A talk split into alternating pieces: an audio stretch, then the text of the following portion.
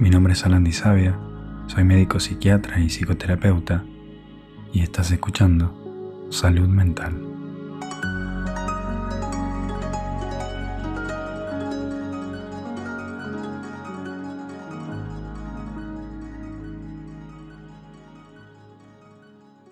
Bueno, hoy vamos a hablar de la ilusión de la verdad o creer que algo es cierto sin serlo. ¿Qué es eso? La ilusión de la verdad es un mecanismo psicológico por el cual una persona llega a creer que algo es cierto sin serlo. De hecho, eh, no solo llega a creer que es cierto, sino que también lo defiende como cierto y lo que es peor, se comporta como si fuese cierto. Y además de eso, se cierra a cualquier posibilidad a considerar que, que es falso lo que está pensando. Por ejemplo, una persona em, piensa, no sé, que es tonta y que todo le sale mal. ¿Sí? Ese es un pensamiento. Y eso se convierte en realidad porque se empieza a comportar como si eso fuese verdad. Eh, además, el sistema emocional responde acorde a lo que piensa, es decir, si la persona piensa que es tonta y que todo le sale mal y que todo le va a salir mal, su sistema emocional va a responder con tristeza, porque eso es algo triste. Eh, con angustia, con desesperación, con desolación. O sea, va a responder en base a ese pensamiento sin eh, cuestionar si ese pensamiento es verdad. Eh, es algo súper importante a, a marcar es que los pensamientos y las emociones puede que no se adapten a los hechos. No, no significa que porque lo pensemos sea verdad. Y esto entonces lo que hace es, eh, bueno, la persona empieza a sentirse angustiada, triste, porque está pensando que todo le sale mal y que todo le va a salir mal en el futuro. Entonces va a empezar a abandonar actividades, eh, va a evitar proyectos o, va quedándose mm, como más estancada o no animándose a arriesgarse o quedándose en el molde en actividades que sean desafiantes, como, no sé, estudiar una carrera, mudarse de país o empezar alguna actividad nueva, como piensa que le va a salir mal o que, todo lo sale mal, no lo va a hacer. Entonces, la ilusión de la verdad hace que esa persona se convierta en su pensamiento, o sea, sea presa de su pensamiento. Pero esto no es una pavada.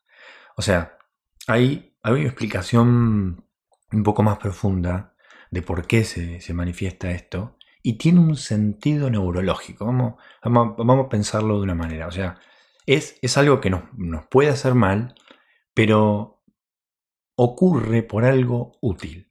¿sí? A ver, ¿qué significa todo esto que estoy diciendo? La persona compra el pensamiento como si fuera verdad. Este mecanismo psicológico, la, la ilusión de la verdad, eh, se realiza, neurológicamente hablando, sin necesitar de una parte de la memoria que se llama em, la memoria eh, explícita consciente, que es la memoria en la cual somos conscientes de lo que está ocurriendo, de lo que está pasando. ¿sí? Es decir, que la ilusión de la verdad no utiliza esa memoria y utiliza, es decir, es, es más un resultado de la memoria implícita, que este tipo de memoria usa las experiencias previas para la ejecución de tareas. Es una estrategia de nuestra mente muy útil para economizar eh, el rendimiento neuronal. Por ejemplo, la memoria implícita está presente en, eh, qué sé yo, cuando, cuando nos atamos los, los cordones, ¿no? Al principio tenemos eh, en el primer momento intentamos, no nos sale, aprendemos a hacerlo, hacemos el nudo, nos atamos los cordones y después eh, implícitamente sabemos atarnos los cordones sin hacer consciente que sabemos. Entonces esto es súper útil para andar en bicicleta, para atarnos los cordones, para pagar en el, qué sé yo, para ir al cajero, para ir al supermercado. O sea, todos los, los eh, pensando en todas las cosas que hacemos automáticamente durante el día y cuánto nos ahorramos en hacer consciente que sabemos hacer cada cosa. Si, hiciéramos consciente de todas las cosas que hacemos y que sabemos, nuestro cerebro a, las 10 de la noche explota. Entonces, a ver, neurológicamente hablando y psicológicamente hablando, es útil la ilusión de la verdad. Entonces, una vez que sabemos ah, atarnos los cordones, ir al cajero, eh, lavarnos los dientes, hacer la cama y demás, no necesitamos utilizar la memoria explícita consciente para saber que sabemos hacer eso. Y eso nos permite ahorrar mucha energía. En otras palabras, nuestro cerebro tiende a crear modelos para aplicarlos en situaciones diferentes. Esto, por ejemplo, volviendo al tema de la, aprender a atarnos los zapatos, si nosotros tenemos que hacer un, si tenemos que atar un, moño de un regalo, por ejemplo, vamos a replicar la técnica de atarnos los zapatos, ¿sí? En, el moño del, del regalo. Entonces vamos a utilizar algo que ya aprendimos y ahorramos en aprendizaje nuevo. Entonces, en este sentido es muy útil. Pero, ¿cuál es el problema de la ilusión de la verdad? ¿Por qué nos caga la vida la ilusión de la verdad? Que pasa todos los días, de hecho. Esta estrategia mental eh, y psicológica y neurológica, que nos permite ahorrar mucha energía, también se aplica a realidades mucho más abstractas, como las ideas, los pensamientos, las sensaciones, las emociones, originando en esos contextos también una ilusión de la verdad. Eso es súper peligroso. Eso nos caga la vida. Así, eh, o sea, sin. Em, así sin filtro. O sea, nos caga la vida.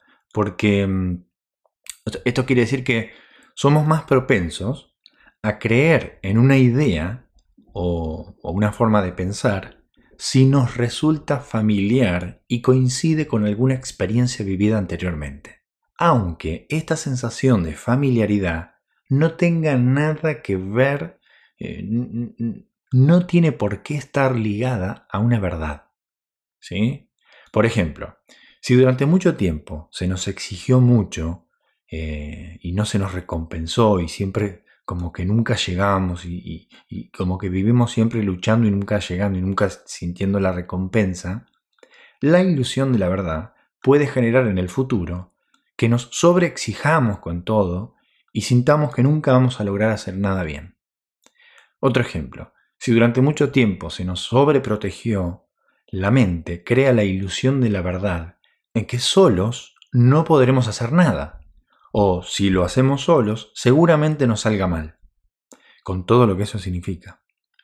Otro ejemplo, haber vivido una relación de pareja muy violenta, de muchos años, con muchísima indefensión aprendida y con muchísima disonancia cognitiva, donde se la pasó muy mal, la ilusión de la verdad puede hacernos sentir que no nos merecemos algo mejor o que nunca vamos a estar en, digamos, sintonía plena con nuestras futuras parejas y con todo lo que eso implica.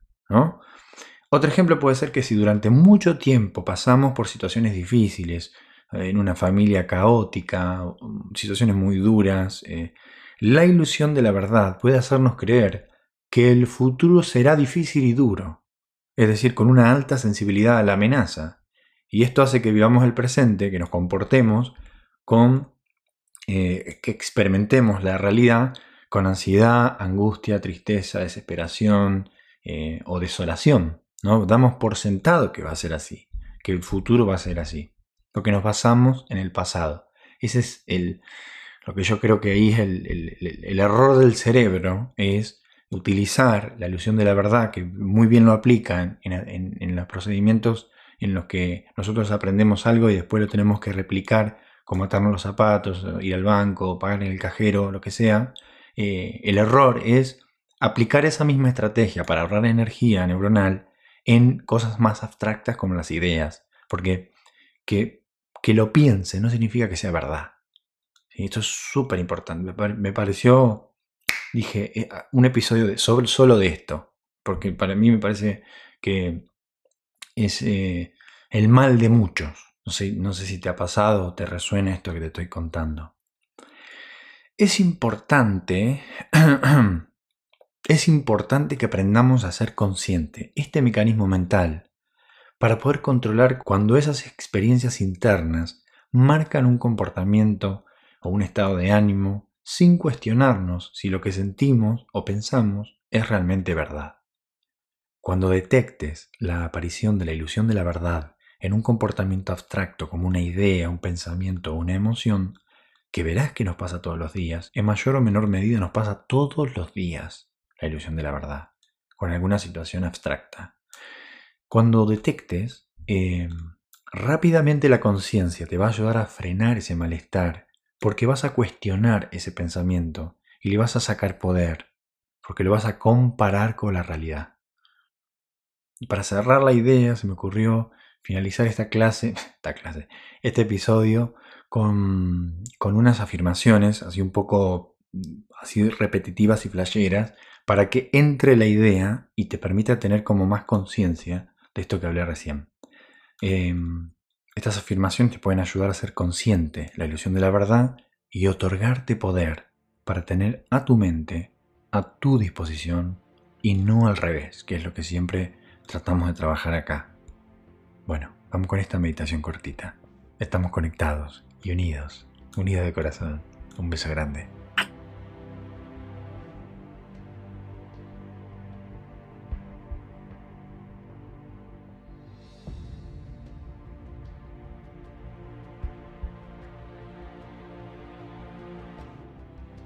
Solo porque lo pienses no significa que sea verdadero.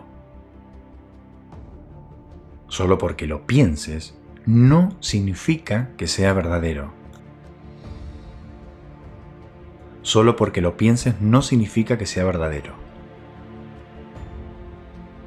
Solo porque lo pienses no significa que sea verdadero.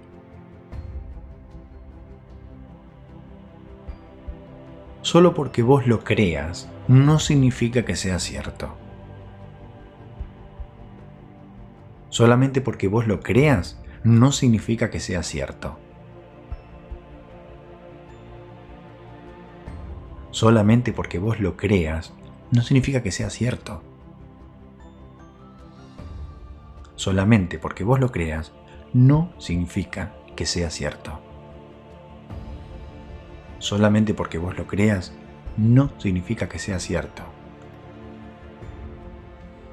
Las experiencias internas como pensamientos, sensaciones, imágenes o emociones no son hechos o verdades. Las experiencias internas como pensamientos, sensaciones, imágenes o emociones no son hechos ni verdades. Las experiencias internas como pensamientos, sensaciones, imágenes o emociones no son hechos ni verdades. Las experiencias internas como pensamientos, sensaciones, imágenes o emociones no son hechos ni verdades. Un hecho es algo que pasa. Un pensamiento es una película mental que puede no pasar. Una emoción es una respuesta del cuerpo que puede no adaptarse a los hechos. Un hecho es algo que pasa. Un pensamiento es una película mental que puede no pasar. Una emoción es una respuesta del cuerpo que puede no adaptarse a los hechos. Un hecho es algo que ocurre, que pasa. Un pensamiento es una película mental que puede no pasar. Una emoción es una respuesta del cuerpo que puede no adaptarse a los hechos. Un hecho es algo que pasa. Un pensamiento es una película mental que puede no pasar. Una emoción es una respuesta del cuerpo que puede no adaptarse a los hechos.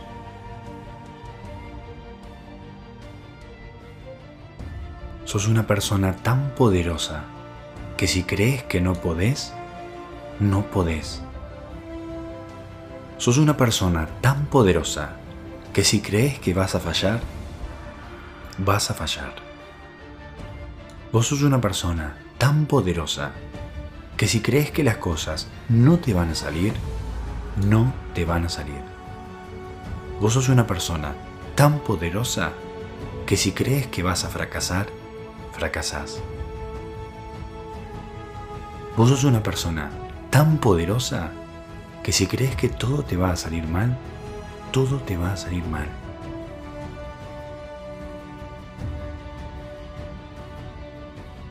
Y ahora, sos una persona más poderosa porque vas a saber qué hacer con ese pensamiento, con esa idea, con ese sentimiento, con esa emoción, cuando no se adapte a los hechos o cuando sea la ilusión de la verdad.